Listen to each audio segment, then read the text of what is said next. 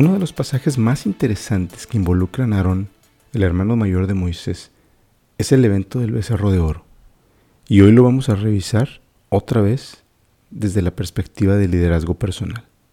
Como en otras ocasiones, aun y cuando tomemos un aspecto negativo en el liderazgo de una persona, de ninguna manera estamos buscando demeritar o poner una etiqueta negativa en un importante personaje de la Biblia.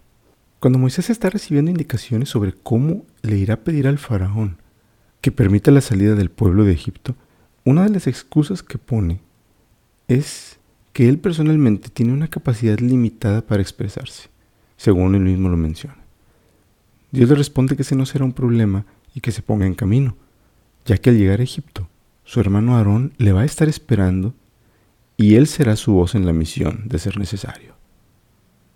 Así suceden las cosas y juntos los dos hermanos confrontan al faraón, liberan al pueblo durante el periodo de las diez plagas y les van guiando durante la salida de Egipto. Pero un día, ya en el desierto, mientras están esperando que Moisés baje de la montaña, el pueblo comienza a desesperarse y a temer que Moisés no vuelva más. Se dirigen entonces a Aarón y le piden que les forme una imagen de un dios a quien adorar. En este punto, podemos entender de cierta forma que se sienten desorientados en su vida espiritual. Este pasaje indica que de una u otra forma ellos habían estado en contacto o en conocimiento con los dioses egipcios y esto muestra una cierta tendencia a volver a sus tradiciones o costumbres habituales. Recordemos que estuvieron viviendo en Egipto cerca de 400 años. En este caso, el pasaje nos hace ver que Aarón tarda muy poco en convencerse. En cuanto acuden con él a pedirle que les haga un dios, él les empieza a pedir las prendas de oro que traigan consigo para fundirlas y formar así una imagen. Y la historia nos explica que el pueblo comienza a cantar y a celebrar ante esta imagen. Moisés, al bajar de la montaña, se llena de cólera cuando ve lo que está sucediendo. Recordemos que Moisés tiene un carácter explosivo. Deja caer las tablas donde traía grabada la ley y en un drástico llamado al orden termina dirigiendo la ejecución de cerca de 3.000 personas por este acto de desobediencia. Como podemos darnos cuenta, el rol de Moisés para estas alturas ya era bastante grande, bastante importante, y por consiguiente implicaba decisiones bastante fuertes y bastante duras en ocasión, como esta vez. Pero ¿qué pasaba por la cabeza de Aarón cuando el pueblo hebreo le pidió que les presentara un Dios a quien venerar, a quien adorar? ¿Acaso él no había visto todo en primera persona ¿No había visto el poder del Dios que Moisés le presentó durante el tiempo de las plagas, durante la salida de Egipto, durante el cruce del Mar Rojo? ¿Cómo fue tan fácil que accediera a coordinar esta situación? El pueblo es cierto que se encontraba a la deriva en el desierto, que todavía no acababan de entender lo que Dios les tenía preparado.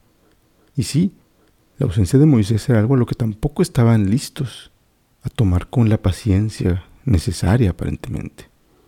Ellos se sintieron inseguros, como pueblo, trataron de volver a esos rituales que habían visto por generaciones. Pero Aarón conocía el plan, él era parte del plan.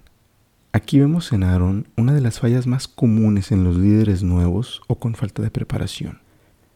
No tuvo la capacidad de soportar la presión del equipo y terminó haciendo lo que le exigían.